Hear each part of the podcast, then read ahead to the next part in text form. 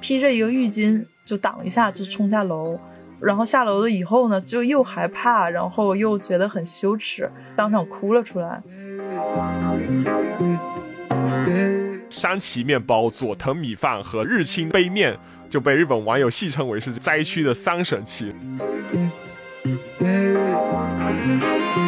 现在其实提倡的是日常循环储备的呃一个方法，我们可以不特地去购买保存食品。你第一天到达灾区，灾民会觉得你是英雄；那第二天你到灾区的时候呢，灾民觉得你是工作人员。那等到第三天的开始呢，其实很多灾民就会把你当做是一个他们不满发泄的一个窗口。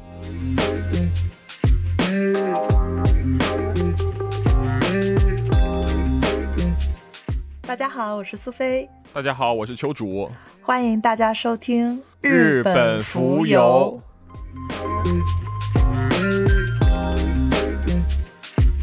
大家新年快乐哈！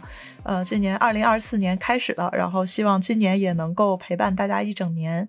那在去年的十二月和今年一月呢，在中国和日本都发生了比较严重的地震灾害，所以呢，我们就想做一期关于地震的播客，那也为大家来科普一些相关的知识信息。当然了，因为我们两个都是在日本嘛，所以我们这个聊日本这方面的情况会多一些。国内小伙伴应该也有所了解哈，日本今年开年特别的不顺哈，在这一月一号元旦的这一天，就发生了一个特别特别大的地震，叫做能登半岛地震。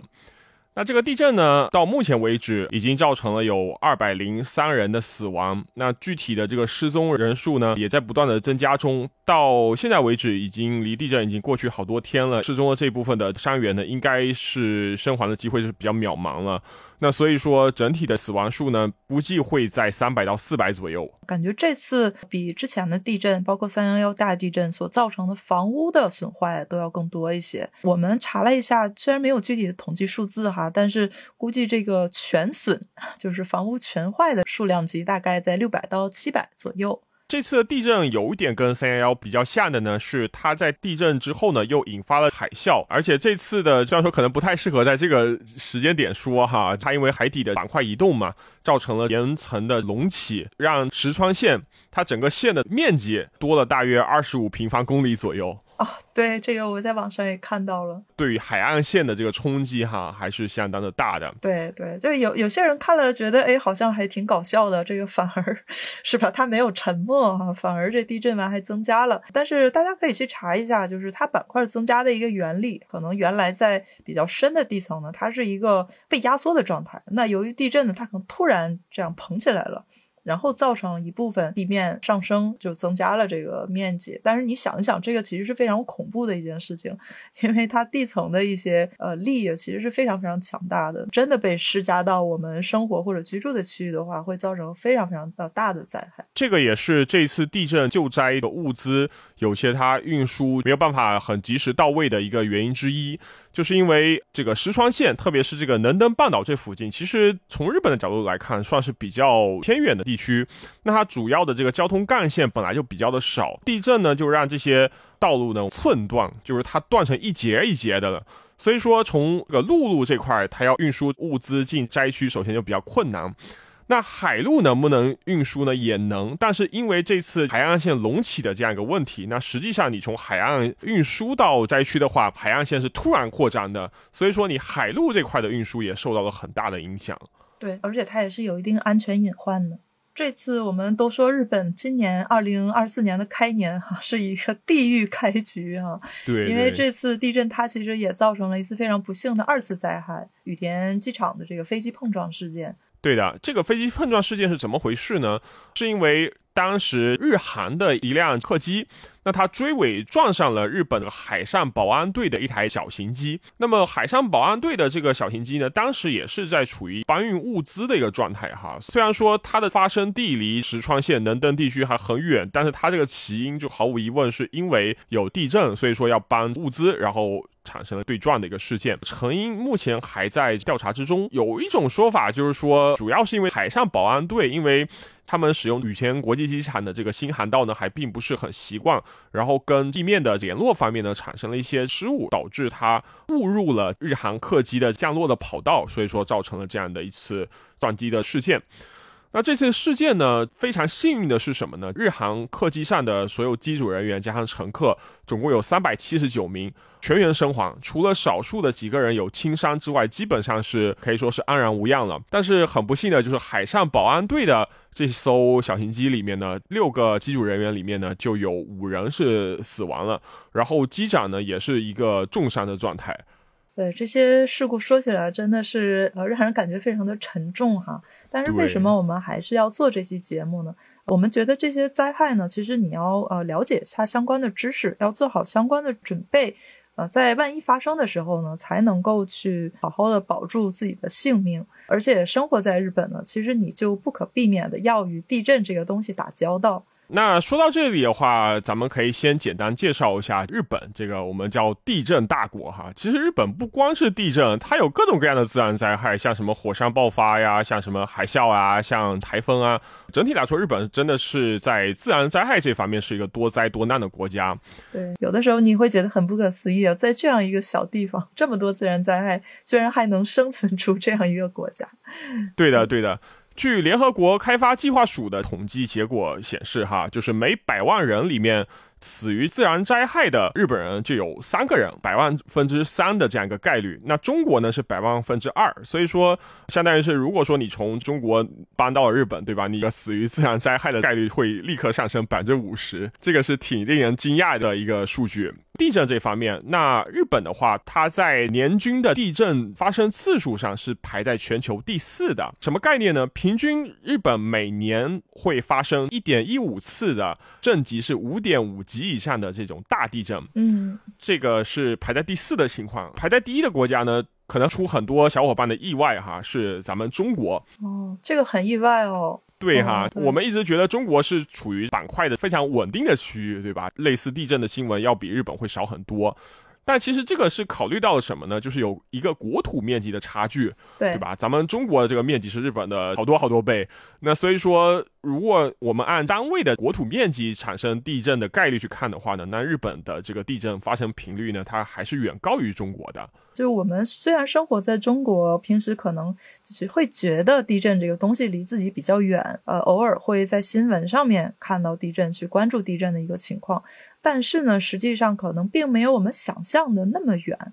所以说，大家还是要多多吸收地震相关的知识，要有一个预防的意识才好。嗯，简单再说一下，就日本它各个地区呢，其实它地震的分布呢也是非常的不平均的。嗯，比如说像咱们经常关注的东京，它的地震呢，在过去十年以内，总共是发生了两千零三次。当然，这个数字听起来很夸张哈，但是这里面是包括了大大小小的各种的小地震。对啊，在日本住过一段时间，就会发现日本大震确实没有那么的多，但是小震是一直不断的。偶尔，比如说你会感觉到房子突然摇晃了一下呀，或者说是电视台突然冒出一个什么警报，但是你可能完全没有实际的感受。小震其实是过去十年是有两千多次的，所以也可以说是基本上平均每天吧，每两三天左右就要发生一次这样的一个地震。排在比较靠后的有什么呢？比如说像日本的这个大阪。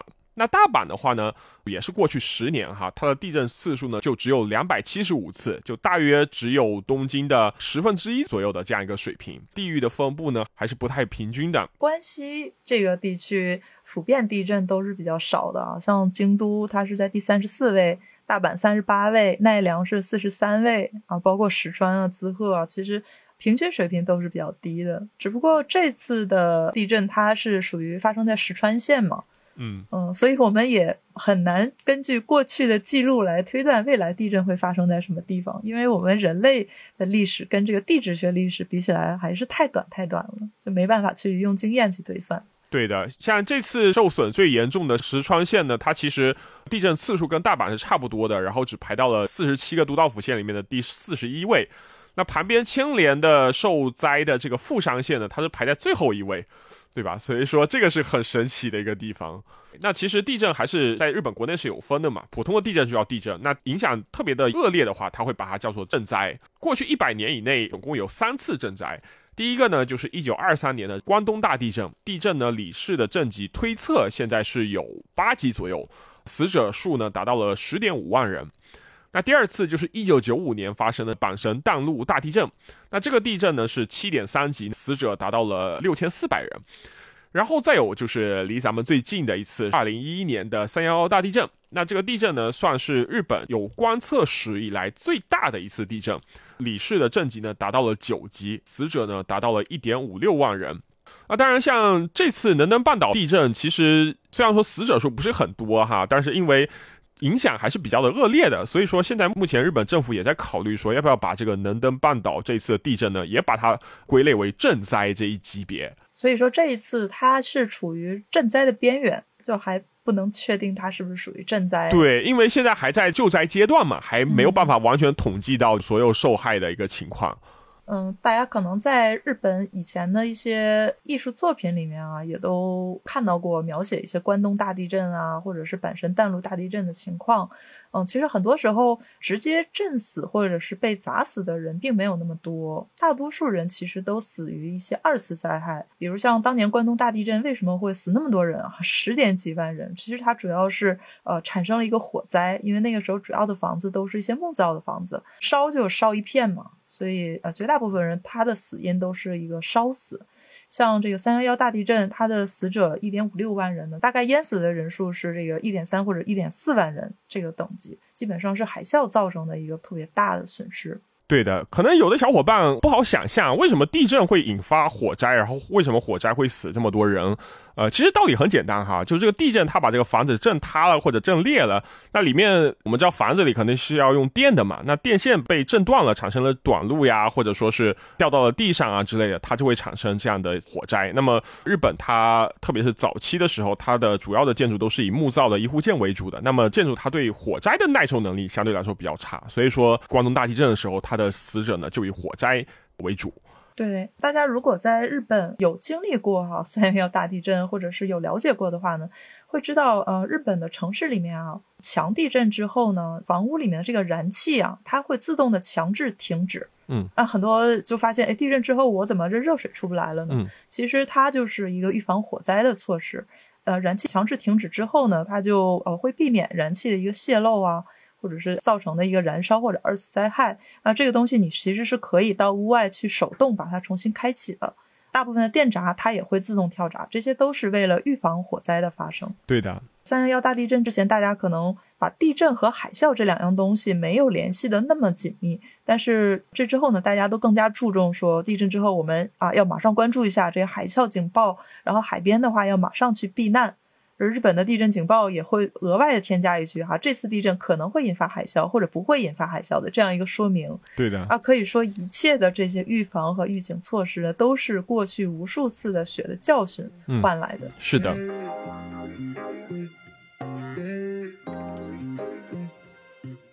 那接下来我们再谈一下我和苏菲我们俩在日本遇到的亲身经历的这种印象深刻的这个地震是什么样的哈。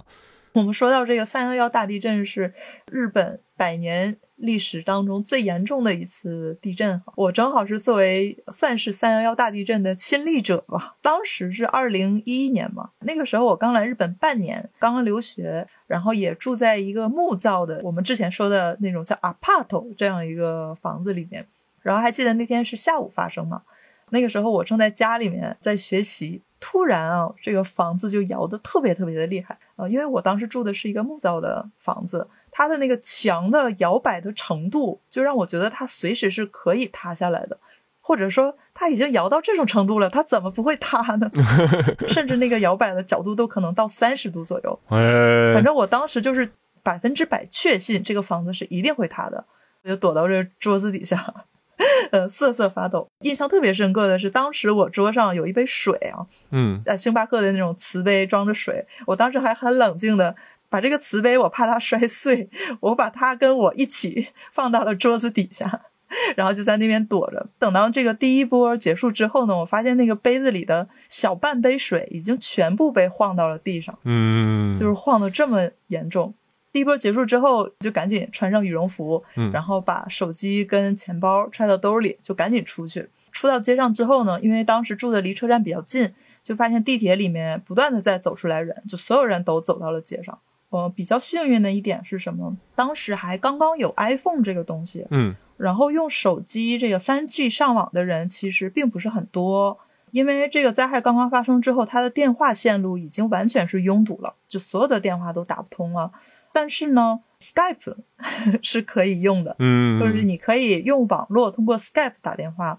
我当时就想，嗯，现在发生这么这么严重的地震，那可能马上国内就会报道嘛，那父母马上就会看到，然后这个时候如果他们联系不上我的话，肯定会特别的担心，因为那个时候应该还没有微信呢。嗯，对，那个时候都是用 QQ，所以家里打电话一般也是用 Skype 或者用电话去打，就赶紧用 Skype 给我妈打了个电话，就是说日本这边地震了啊，之后可能国内会报道，但是我现在已经出来了，没有事儿，你们不要担心。嗯然后我爸我妈因为还不知道这个东西意味着什么，可能想也就是个小地震呗，然后就说 OK OK 就完事儿了。国内报道了之后，他们才知道原来有这么严重。嗯，对，然后我也是很庆幸啊，就还好第一时间有往家里面打电话，就没有让家里人有特别过分的担心。确实哈，这个三幺幺嗯基本上已经成了日本这一代国民的集体记忆了。只要一聊到地震，大家都会聊说：“哎，你三幺幺的时候在哪？你三幺幺的时候碰到什么样的事儿？”对对这个是大家聊天的时候的一个话题。对，而且现在呃说起来啊，觉得好像是一个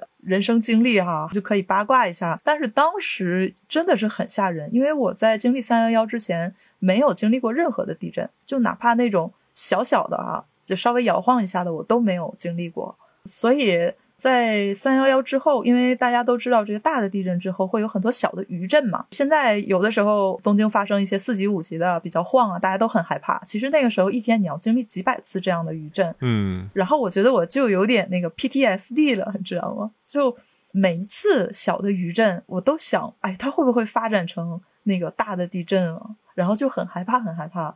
所以那之后大概一两周吧，都基本晚上睡不好觉，就睡不着，稍微晃一点就精神特别紧张。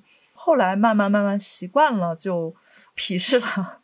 可能有些小伙伴不太了解地震它整个机制，它并不仅仅有一种模式，就是我们说的这种突然一个大地震，然后之后几次余震，它还有一种叫什么呢？一个前置的地震，我先来个小地震，然后之后变成一个大地震，然后再变成余震，这种模式也是有的。所以其实你对任何一个小地震。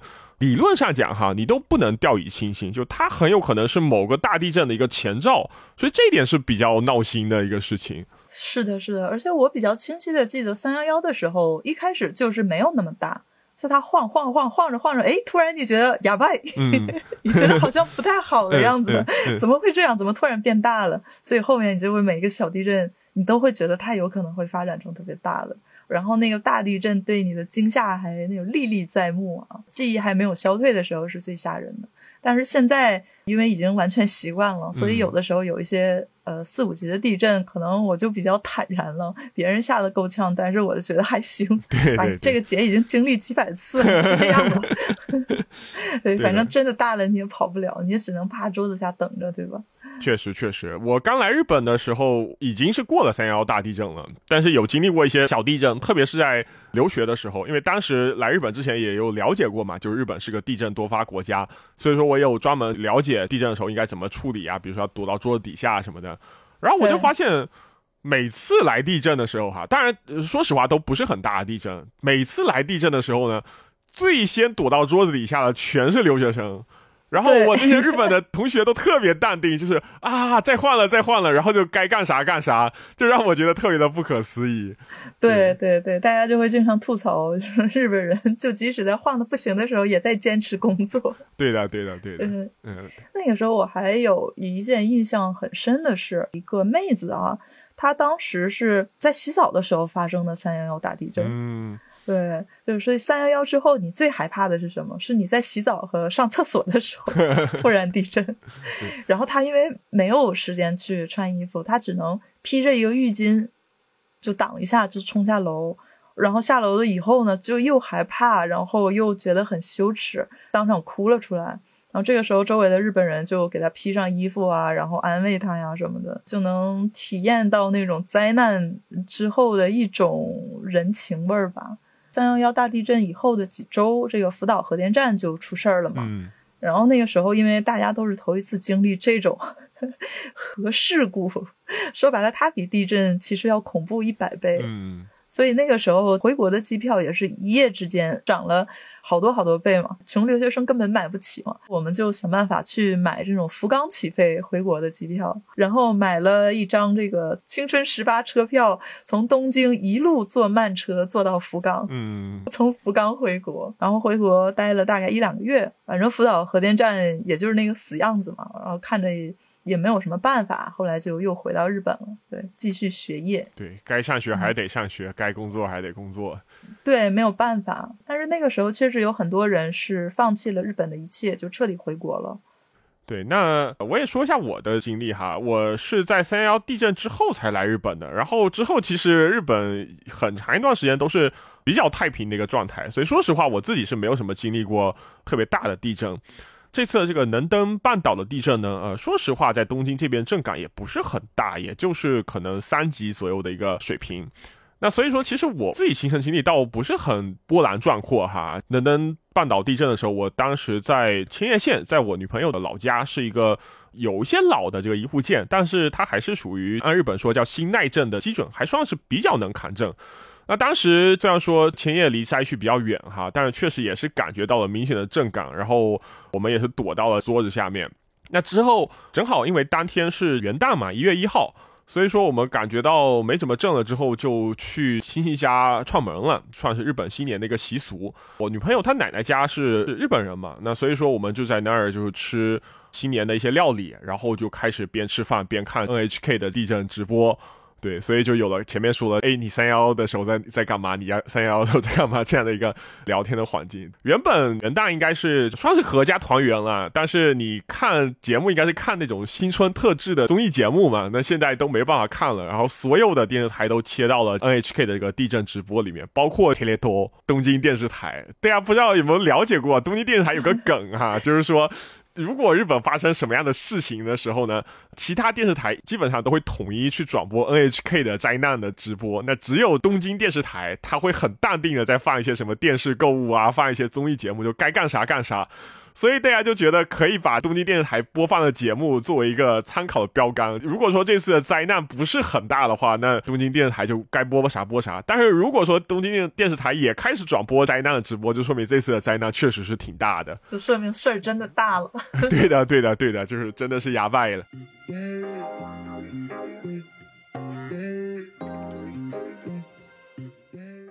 能登半岛这个事情呢，其实它就产生了很多这种像前面苏菲讲的比较正能量，然后让人暖心的事情。那同时呢，又会产生一些负能量，让人闹心的一个事情。人生百态，对对，有了一个机会能够近距离观察，还是挺有意思的，可以跟大家分享一下。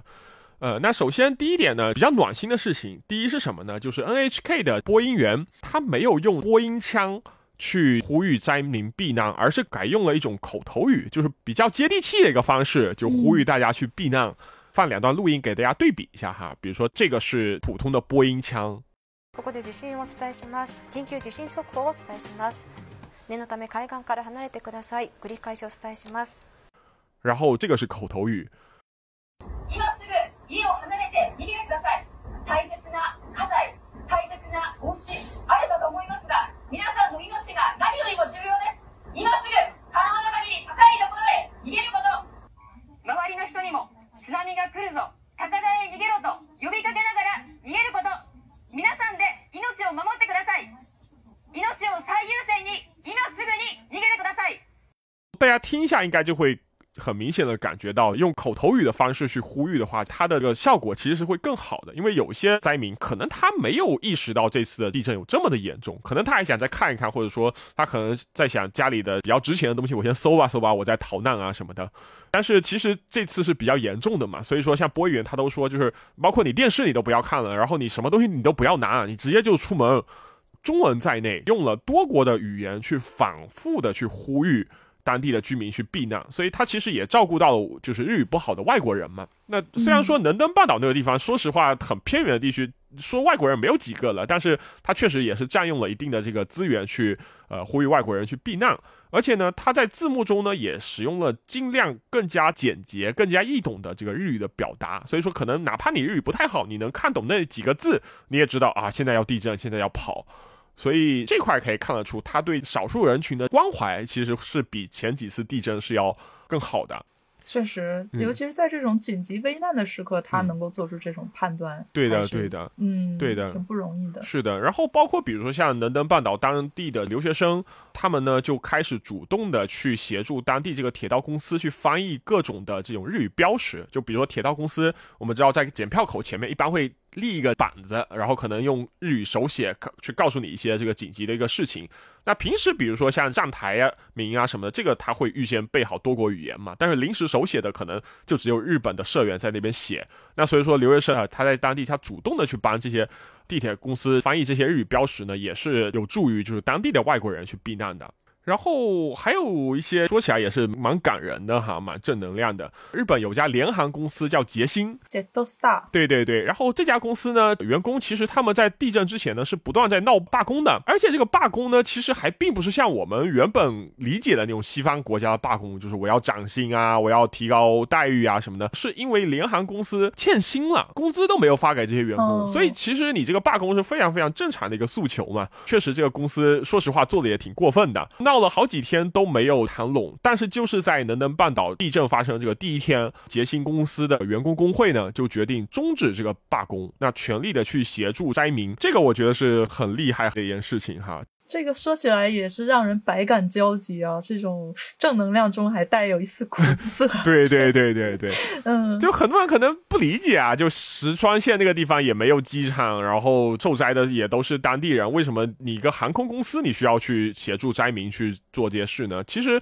呃，是这样的，就是地震之后呢，你受灾最重的地区确实它会交通完全瘫痪，那受灾中等的地区呢，它交通就会出现一定的这种阻塞，比如说有些航班可能会迟延啊，有些班车可能会取消啊，那整体对于整个日本的交通网络。它的这个负担都是会有明显的加重的。虽然说捷星员工他们做这些事情不是直接把飞机开去这个能登半岛去救这些灾民哈，但其实他们为其他地区交通资源有限的这些旅客去分流，其实对这个地震也是一个比较大的贡献。它属于间接的去帮助这些人恢复正常的生活。对的，对的。然后还有什么呢？比如说像日本全国所有的生命保险公司，或者咱们国内应该叫人寿保险公司，这些公司它自己是有个联盟的嘛？那这个联盟就宣布什么呢？就是它旗下所有的，应该说是全国所有的生命保险公司呢，集体放弃了地震免责权。我们在日本买生命保险的话，它是有不同的条款嘛？比如说你出什么意外啊，你或者说是死亡啊之类的，那我正常是要给你理赔的嘛。但是一般来说，它会加一个额外的一个条款是什么呢？就假如说你的受伤或者是死亡是因为地震的话，那对不起，我们保险公司是免责的，是不赔这个钱的。当然，你你可以去再加钱哈，就是加一些付费的一个增值服务，把这个地震也补齐。但是很多日本人是没有加的。那这次这个生命保险，它做什么事情呢？只要你是我们的客户，你买了我们的生命保险，我不管你当时有没有加这个地震增值服务，我统一都向你全额理赔这个保险金。所以它也就是从金钱方面对灾区做了一个比较大的一个支持，这个也是我们说这种按理来说保险公司都是能不赔尽量不赔，对吧？这样的一个情况，但是这次他们居然就是主动的去赔这些，哪怕是他们责任外的这个保险金，在条款上很冷漠哈。条款上我考虑说日本这个地方地震比较多啊，那我不能去负责。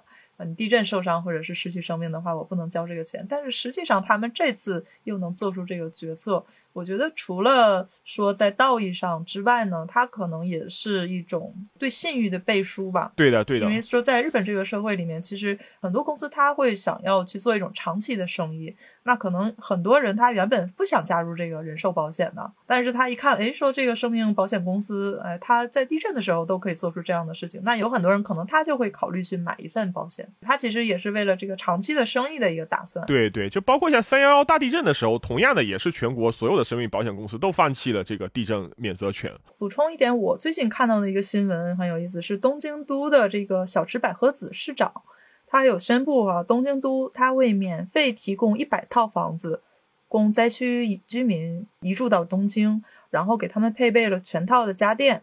啊，每个人呢，他是可以免费最多住半年左右的时间，帮助他们度过一个自己家里的房屋损坏呀，或者倒塌的这样一个期间吧。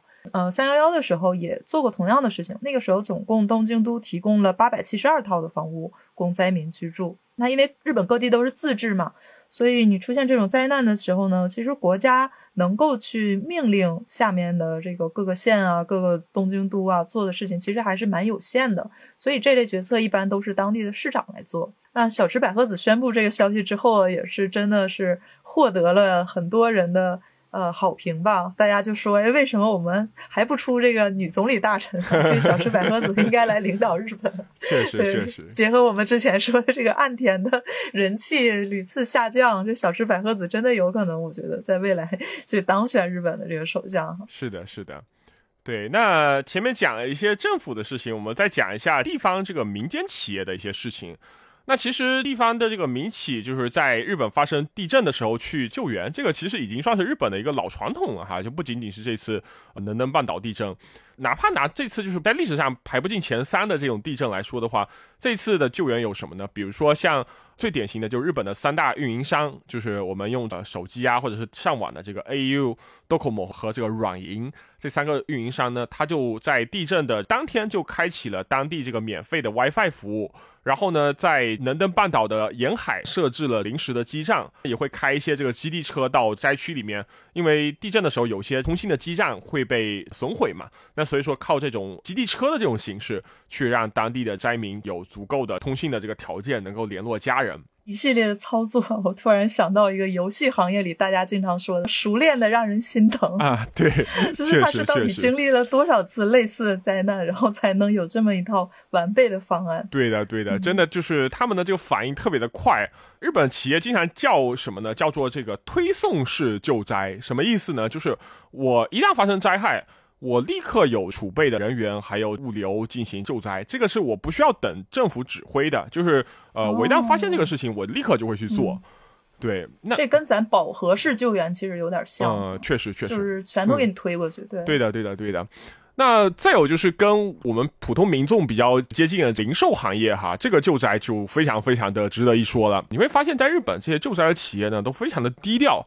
就低调到什么程度呢？比如说像咱们经常来日本旅游，或者说是在国内也有的一些品牌啊，比如说像唐吉诃德、阿迪达斯，然后东洋水产之类的企业，你甚至在官网上都见不到一篇就关于他们救灾的报道。但是你通过翻这些灾民他们发的，比如说 Twitter 啊这些社交媒体啊，你还知道，哎，原来有这么多企业在捐助。那他们呢会向灾区呢会去输送大量的这个物资。那比如说最典型的像面包行业，日本有山崎面包、富士面包，还有 Pasco 这三家面包，他们呢就会使用自家的一个物流，那义务的为灾区去输送面包。因为正常的你的这种食品制造商，你比如说你物流是靠这个呃物流公司的话，那这个时候你肯定是没有办法去做什么事的嘛。但是像这几家公司呢，它自己是有当地的司机、当地的卡车的，那所以说就输送了非常多的面包到当地的灾区。那这次的这个数值，因为统计还没出来哈，还不太好说。但比如说像三幺大地震的时候呢，光是山崎面包这一家公司呢，就给灾区呢总共提供了一千五百万袋的面包，然后八百万个饭团以及一百万瓶的饮料。那总值相当于多少呢？他们公司一年四分之一的利润。所以这个力度我们可以看到，真的非常非常的大。然后还有什么呢？像比如说佐藤米饭。就是我们平时在超市买那种塑料盒的那种米饭，然后呢，你只要把它揭开一个角，放在微波炉里面转一两分钟，然后它就跟你现烧的米饭差不多是一个味道，还是挺好吃的。那这种佐藤米饭呢？它原本是专门是做这种微波炉加热专用的米饭。那这种米饭呢，它可以长期的这种常温保存。但是如果说你不用微波炉去加热的话呢，它味道就会很差。这次为了救灾，他就专门做了一款特制版的米饭。那这个米饭呢，它保存时间没有那么长，但是它不加热呢，也会比较好吃。所以这个也是他给灾区特供的一个行为。那在日本灾民里面呢，把山崎面包、佐藤米饭和日清杯面。就被日本网友戏称为是这个灾区的三神器，对吧？基本上每 都是碳水，对对对，碳水非常重要。然后还有什么呢？比如像当地的一些商业设施，像超市。那超市他们一般会在恢复营业之后呢，以非常非常低廉的价格把商品呢卖给当地的灾民。那比如像能登半岛的超市呢，我们了解的情况是，所有超市的价格，无论你买什么东西，都是一百日元，就是差不多相当于人民币五块钱，变成百元店了。对，有人会问说，那为什么我不免费送，我还要设一个一百元的价格呢？设成是免费送的话，那有可能会造成什么呢？哄抢。就比如说家里有车的，然后他就一下把一车的东西都驮走了，然后没有车的，或者说老弱病残，可能他就。拿不到什么好的商品，可有的人他可能会免费嘛，他就囤一堆，然后最后又吃不完用不完，这都浪费掉。对的，对的，对的，对的。所以说有个这样一百元均匀供应的这个情况，包括像饮料，日本我们知道有很多自动贩卖机，那这个自动贩卖卖机呢，一般都是跟饮料厂商绑定的嘛。那比如像这个可口可乐啊，像比如说三得利啊，还有像波露梦啊，在日本都是比较大的饮料厂商。如果说发生地震，那肯定会断电。那断电之后呢？只要有自动贩卖机的管理者，我拿一把钥匙去撞一下那个呃自动贩卖机呢，就会自动切换到免费模式，那就可以免费从里面拿饮料去补充这个水分。所以说，确实是日本对抗这个地震，真的是离不开这些民间企业的这种大力的援助。其实对于这些企业来说，他们也是为了加强自己这些品牌的这个认知啊，或者是信誉度。对的，对的，会去很情愿的去做这些事情。对的，所以其实比如说，你看一些网络媒体，有些人他也会抨击说这些企业是伪善，是在做形象推广啊什么的，但是。从灾民的角度来说，对吧？很多灾民他也在反驳这个观点，就说那伪善又怎么样呢？做推广又怎么样呢？我们最终是实实惠惠拿到这些东西了。反倒是这些喷伪善的人，我倒觉得他们什么都没做。对的，对的，对的，只是在那边喷别人。对的，对的，奇怪。是的，是的。所以这个也话题我们再转一下，就是说，那这次有碰到什么样的闹心事情呢？其实也是在主要是从 SNS 里面爆发的嘛。那首先第一点呢，就是日本这些左派人士。还有就日本的这些媒体呢，会借机的炒作这个能登半岛地震，所谓的这种谣言，就会说啊，这次能登半岛地震是人工地震，是日本政府有什么什么的阴谋要毁灭这个国家，怎么怎么地，对吧？那这个很荒谬，这个咱就不多说了哈。那还有什么呢？比如说有人就说说岸田文雄，你在海外就是大撒币，发了这么多钱给海外，结果你给灾区呢，你就只拨了四十日元，你什么意思？对吧？那这个其实是一个认知的误区哈。就是首先，海外撒币这个事情，一般来说，一个国家它在海外去做资助呢，它用的是国家的外汇储备。这个外汇储备呢，你原则上是不能拿给国内用的，因为你把这些外汇都换成国内的货币的话，会导致国内剧烈的这个通货膨胀。所以说，基本上就是海外的预算是海外的预算，国内的预算是国内的预算。这个没有很紧急的情况，这两块的预算是不能互相拨的，这是一个经济学的一个原理。那还有个什么呢？就是所谓的给灾区拨这个四十亿元呢？这个呢是一个特别的预算额。这个额度是什么意思呢？就是我做这笔的预算的审批，不需要任何人的同意，只要首相认为说这个区域就是说有必要去拨款的话，这笔钱可以立刻拨下去。它是一个等于说是你救灾所有环节里面的最初的一档。那你之后，比如说通过国会的这个商讨，说我今后再继续追加这个救灾款，这个是完全是。可以的，所以说所谓的四十亿仅仅是第一波，而并不是说岸田只愿意在灾区里面花四十亿日元。是的，就无论是国内还是海外啊，在发生这种灾难或者说一些大的事件的时候，我觉得在 SNS 上面真的是怎么说各种妖魔鬼怪哈，因为大家其实要意识到，就是自媒体这个东西，它的一个根本诉求，它的一个本质的需求是要吸引你的眼球。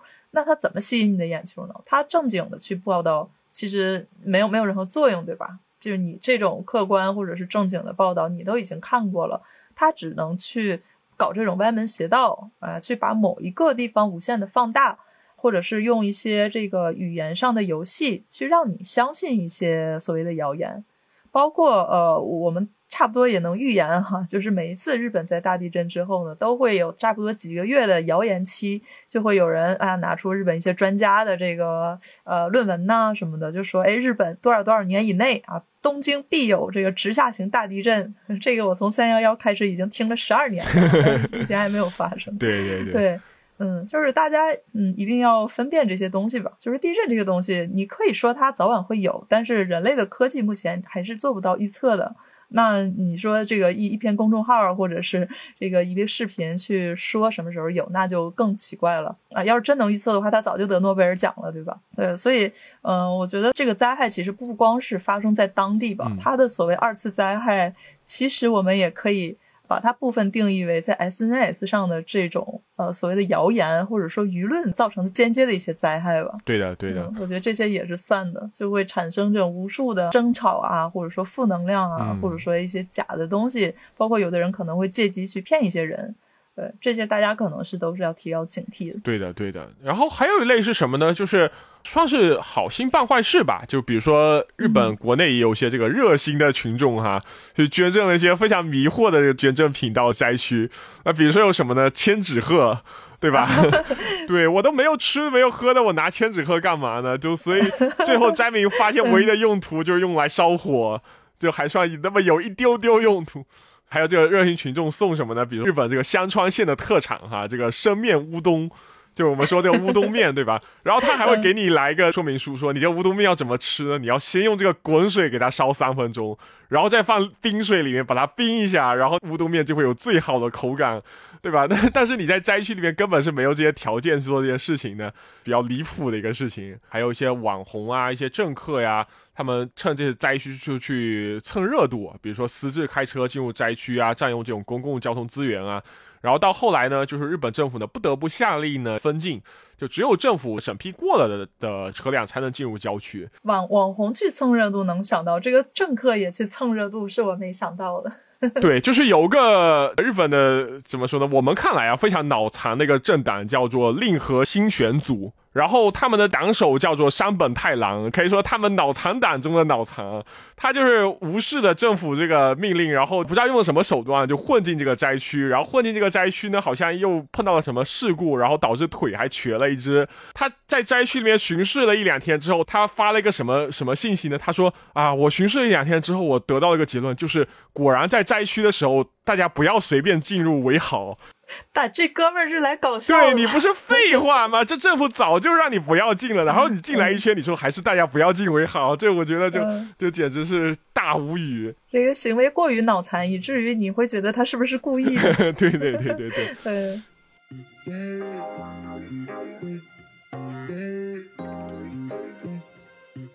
跟大家讲了这次能登半岛地震的发生的很多的事情哈，那我们下面再来聊聊，如果我们遇到地震的话应该怎么办，或者说如何提前预防。日本的这个燃气公司哈，曾经以前出过一个教学片，Gaki 出演的啊，当时在国内也是疯传啊，非常有名。那大家可以找找，现在在网上说不定还有这个视频。它是燃气公司嘛，所以他出的这个教学片里呢，给大家的建议是，哦，如果家里有明火的话，比如你这个灶台上还在烧着饭的话。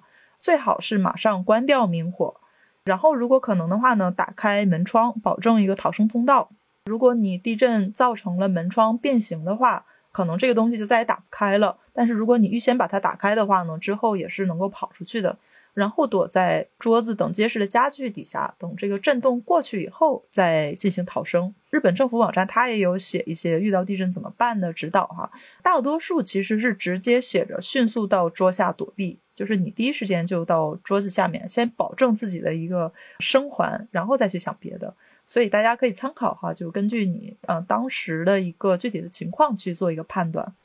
对的，你说到这点，我也想到什么呢？就是日本他在做地震的这个避难教育啊，或者说训练啊，确实是可以说是无孔不入哈。就如果说你是一个日本人，你从小在日本长大的话，你会发现你从小到大就。经历过的这个地震演练真的是无数次，几乎是每年每到一个地方都需要有这样的地震演练。所以演练到什么程度呢？就是前面咱们也聊，就是很多日本人都麻木了，对吧？就是地震的时候，日本人比留学生还要淡定。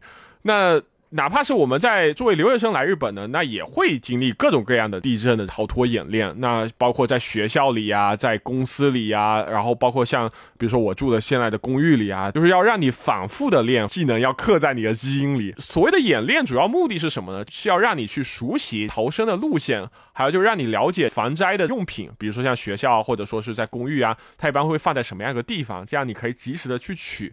每搬到一个地方呢，当地政府都会给你每年会发一次逃生地图。那逃生地图就会指导说，如果说发生地震的话，你应该逃到什么地方比较好？周边的一些广场呀、公园啊，或者说是学校的体育场啊，还有居民会馆啊这样的一些地方。对，我们刚才也是聊到这个逃生路线哈。其实大部分人，你第一次遇到地震的时候，你的第一反应肯定是想跑，对吧？嗯，但其实这并不是一个特别好的选择。无论是日本还是中国的这个关于地震时候怎么办的指导，其实都有写到说，你在房外的时候应该远离外墙和门窗，就是因为在正当地震的时候呢，你这个时候跑就很有可能从这个窗户玻璃掉落呀，或者说建筑外墙上一些装饰的东西掉落，正好被砸到。以前学建筑的时候哈，老师也会教我们说，这种开间比较小的房间其实是相对来说比较坚固的。啊，比如说像这个厨房啊、厕所啊、浴室这些地方，呃，这些地方其实是不太容易塌的。对的，特别像这个浴室和厕所，这个是日本逃生的时候会大力去推荐说，你可以优先躲到这样的一些地方。一个是防止塌落呢，还有个就是你在紧急时候是可以提供水源的，这个也非常非常的关键。我家里的公寓呢，它就有个这样小小设计，我觉得也挺有意思。就原则上我们在地震的时候是不要使用电梯的，但是万一比如说你。震的时候，你正好就在电梯里面，怎么办呢？我现在住的这个公寓呢，它电梯里面就会有个紧急的一个物资包。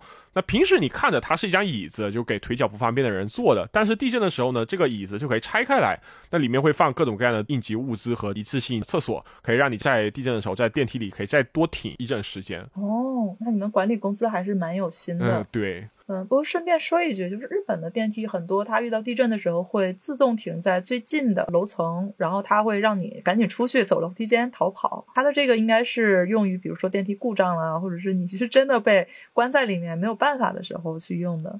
呃，以前呢，我们在网上去发一些日本地震时候这个逃生相关的知识的时候呢，也收到过很多的反馈哈，就说比如日本的这个房子设计和中国的不太一样，那日本的这些到底能不能适用于我在中国发生地震的一个逃生呢？所以我也查了一下，就是中国政府网有发布过咱们国内自己官方的一个指导哈，可以给大家大概的说一下。呃，它第一点就是说啊，请躲在桌子等坚固家具的下面。大的晃动时间大概是一分钟左右，所以呢，首先应该顾及自己和家人的人身安全。所以呢，他是会跟大家说躲在家具下面的。那网上有很多人会说。我躲在家具下面的话，这个桌子被压塌了，我就直接被塌在里面了，所以就不应该躲在家具下面。其实是跟这个政府发布的指导是有矛盾的哈。可以大概的评估一下自己的家里面有哪些家具是不太怕被压的，然后可以选择这些地方去躲避。可以用一些坐垫啊或者抱枕呐等等放到头上面去保护好头部。然后呢，我们国内的这个指导意见里面也说，这个摇晃的时候要立刻关火啊，失火的时候要立刻灭火。嗯，而且他说的很细哈，他说地震的时候关火的机会有三次啊。第一次呢是最开始小的晃动，大的晃动还没有来的时候，那你在感知这个小的晃动的瞬间就可以立刻把火关上。如果你第一次没有能够把火关上的话，你第二次在这个大的晃动结束、短暂停息的时候，你也可以去关火。然后第三次机会是在着火之后，着火之后是可以把这个燃气断掉，或者是拿出灭火器进行一个灭火。第三点呢，我们这个国家的指导意见也是一样的，不要慌张的呃往户外跑。那如果你慌慌张张的往外跑的时候呢，像这种广告牌啊、砖瓦呀、碎玻璃呀掉下来砸在身上，其实是更加危险的。像一些不太结实的这种预制板墙或者是自动售货机，它是有倒塌的危险，所以不要靠近。也有说将门打开，确保出口。如果你有空隙的话，可以将门窗打开，然后确保自己后续的一个逃生。嗯，所以说我们看了国内跟日本的对于地震时候该怎么办的一个建议哈，其实基本上所有的点都是比较一致的。那么我觉得大家也可以去放心参考日本给出大家的一些指导意见。然后我们再来说一说这个对于灾害的预防哈。以前呢，有很多留学生来日本之后啊，尤其是经历了三幺幺大地震呢，就会出现很多硬核生存狂哈，就是大家会买那种压缩饼干啊，或者是能够保存三到五年的水，特意腾出家里一块地方，然后去大量的放置这些东西。嗯，那在以前呢，日本可能是会提倡大家去啊准备一些这种应急的生存食品，但是现在呢，他们其实也有改变一些想法哈。现在其实提倡的是日常循环储备的呃一个方法，我们可以不特地去购买保存食品，这个又占地方又浪费钱，平时肯定是不会吃的嘛。那你过了三年五年，这个东西过期了，你就完全没有用了。他建议的是呢，我们平时的日常用品啊、食物啊、水啊。可以多备一两个星期的量。那平时，比如你每次买一星期的吃的，以后呢，你可以再多买三天或者多买一星期的。呃，而且尽量买那种像方便面啊，或者像一些速食的东西。那家里的食物和水呢，尽量让它常年有这个三天以上的量。在这个基础上呢，呃，你还可以去买一些挂面呐。零食啊、饮料啊什么的，因为这些东西属于日常的正常消费啊，所以你就可以随时消耗、随时补充。那我这一批快吃完了之后呢，我再多补充一些，这样呢，在应急的时候，其实你就可以把这些零食、方便面、挂面拿过来，去当做自己的呃临时的一个应急食品。因为在大城市里面，其实我觉得较少会发生那种你十天半个月都没有人来救援的情况。对，所以它针对于，尤其是生活在大城市里面的人，是推荐大家用这样一种方法去做一个储备。大家记得买方便面要买这个杯面或者碗面哈。这个有些人说方便面，如果说我地震的时候没有热水怎么办？其实凉水也是可以泡这个泡面的。或者实在不行就吃干脆面嘛。嗯，对对对。顺便可以跟大家安利一款防灾神器哈，就是日本经常会卖的一种叫做防灾收音机。那我们知道地震的时候，很多电视的闭路线、手机的通讯基站啊，可能都会发生故障。但是呢，这个广播电台呢是比较难发生故障的。那所以说，受灾的时候，如果说你有一台收音机的话，其实你可以通过收音机的方式呢，去获取到最新救灾的一个信息。所以说，很多日本商家他就针对收音机这个点，他就做了一个多功能复合式，对吧？防灾收音机，它既可以收音。它还可以什么呢？比如说发送音量特别大的 SOS 的警报，然后在紧急的时候呢，可以当做手电筒啊，或者当做是充电宝使用。那平时呢，这些收音机可能有些还会有蓝牙音箱的功能啊，然后会支持这种手机电池充电、太阳能充电、手摇充电之类的。而且有些收音机它外形做的还是挺可爱的，你可以把它当做是一个摆设摆在家里边都没问题。对，我记得以前大家看到那种手摇充电的时候，还说可不可以手摇充电，然后给手机充电，实在太像玩手机了。对，其实有这个是可以的。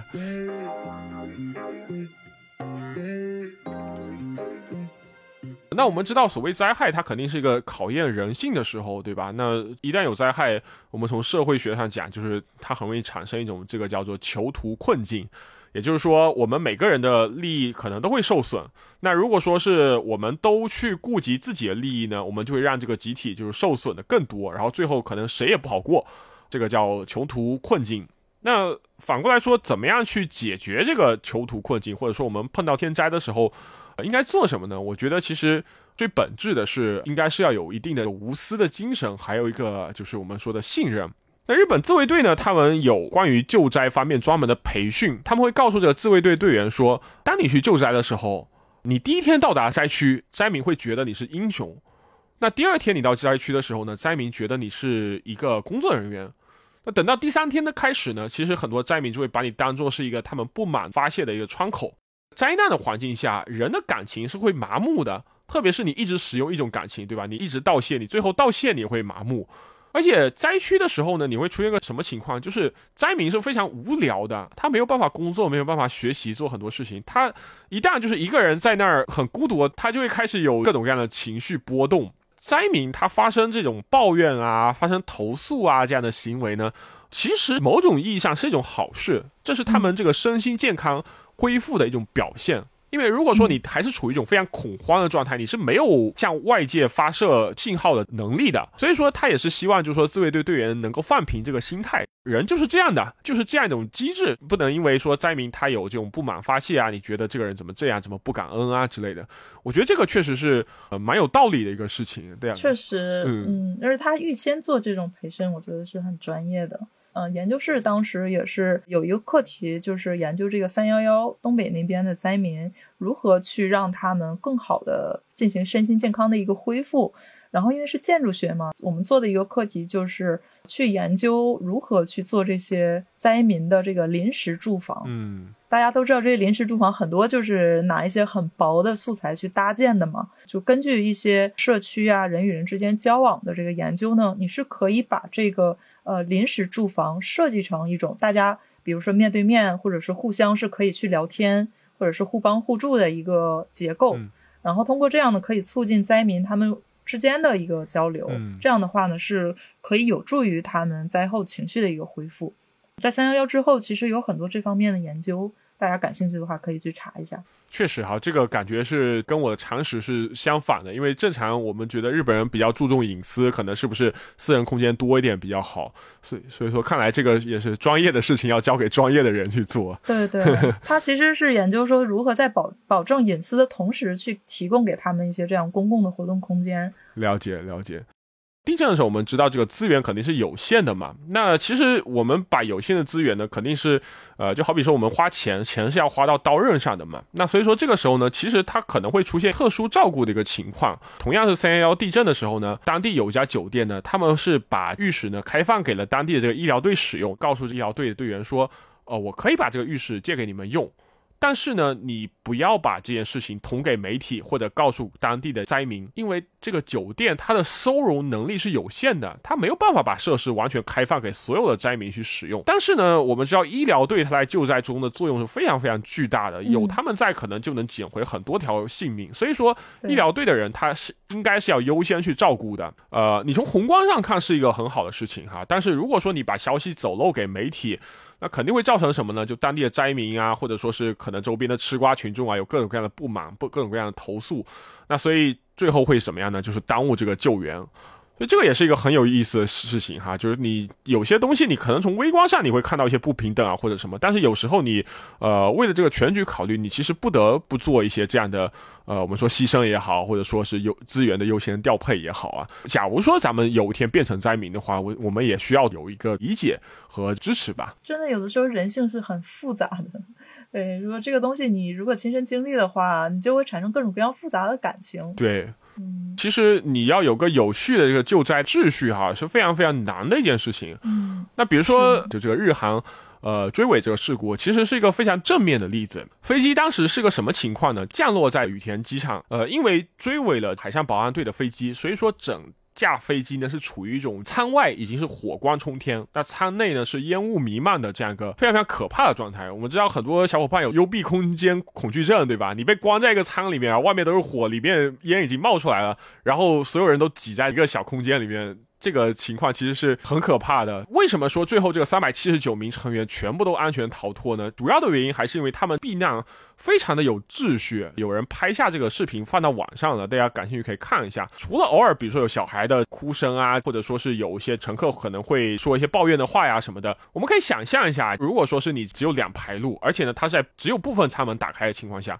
但凡有一位乘客他私自插队，或者说试图去违规去携带这个行李下飞机，这个后果肯定是不堪设想的。因为你这个机组人员毕竟是有限，你一旦产生这个混乱的局面，大家都真的逃走，可能有些人他就逃不走。只要有一个人插队，那别人可能就会觉得，那我要不要也插一下？对的，对的，对的。所以说你可能会产生更严重的二次事故，大家都逃不走，或者说是产生踩踩踏，有些人被踩死啊之类的。这个是解决穷途困境，它其实最终的解法嘛，信任和无私。但是话说回来哈，这个也不是说日本能做到，其他国家就做不到。这个其实也跟乘坐日航的乘客呢，呃，它的一个特点有关。因为日航它不属于联航嘛，那所以说它乘客呢普遍收入是比较高的，那素质也会比较高。所以说这样有序的救灾它是可以呃成立的，可以进行的下去。看到有网友评论，就但凡你把自己带入到那个场景，就这个飞机已经着火了，那随时随地有可能爆炸，同时你的行李里面可能有非常贵重的东西，你会不会就真的去在那边等待说有序的下机？我不敢百分之百保证我能做到，真的。对的，我觉得我也是，我实话实说，真的是很难。真的，真的，嗯真的。你的那个求生欲望可能会战胜你对规则的一个遵守。其实我，所以我觉得这个事情日本人真的很可怕。对的，对的，对的。而且反过来，这体现了一个什么呢？当地的乘客他对机组人员的，几乎你可以说是无条件的信任，也是因为这种机组人员他的专业水平。对吧？我们说民航的手册，它都是用写去写出来的。比如说，大家坐飞机知道，起飞和着陆的时候，我们的这个后背的靠背是必须恢复原位的，方便你在受灾的时候逃生。比如说夜间的航班，照明是关闭的，并不是说这个点我们就要开始睡觉了，而是因为我有个黑暗的环境之后呢，一旦我这个飞机发生什么事情要迫降的时候呢，我们人的眼睛是已经适应了黑暗环境的，你就能看得更清楚。所以这个是有救援的理由在这里面。之前正好坐了一个十小时的航班，我还以为他在帮我适应时差。对，当然也也有这个效果哈。对对对，那还有什么呢？比如说很多人说，为什么这次日韩的飞机呢？它只开了几个舱门？正常是你所有舱门都要打开吗？是因为当时技术人员就判断飞机外面是火，机舱里面呢，因为有比较充足的氧气。如果说你把所有的机舱的舱门都打开的话，你的火遇到氧气之后，立刻就会烧到机舱里面，整个现场就没办法救了。所以它只打开了部分的舱门逃生。虽然说你的逃生的效率变低了，但是你能最大限度保证机舱内不会着火。所以它这个都是有原因的。所以说，我觉得包括地震在内，其实各种各样天灾都是如此哈。就如果说我们真的碰到这样的事情呢，确实是不能过分去计较个人的利益，然后呢，确实是要给予对专业人员这种足够的信任，这个才是既是救我们自己，也是救大家的这样一个。嗯，我们会发现，其实在国内我们也是能做到的，但是呢，往往是在大众当中流行的一些谣言呐，或者说各种各样的这种复杂的想法，可能会造成大家对专业人士进行一个怀疑。所以我觉得我们作为一个普通人啊，有的时候要有这样的意识。对，所以希望大家也是记住咱们今天聊的一些知识啊，一些一些观点啊什么。当然反过来也希望大家永远没有用到今天知识的这一天，大家都平平安安的过个好年。对，嗯，我们每一个听众，无论大家在世界哪个角落，也都能够平平安安的。OK，那今天我们的话题就聊到这里了。然后大家有什么希望进一步交流的，记得可以加我们的微信群哦。我们会写在文案里面，然后在小宇宙的节目公告里面也会写，可以在群里面给我们一些反馈，然后也可以说一说你有后续想听到什么样的话题。嗯，对的。那今天咱们的节目就到这里，拜拜。嗯，好的，拜拜。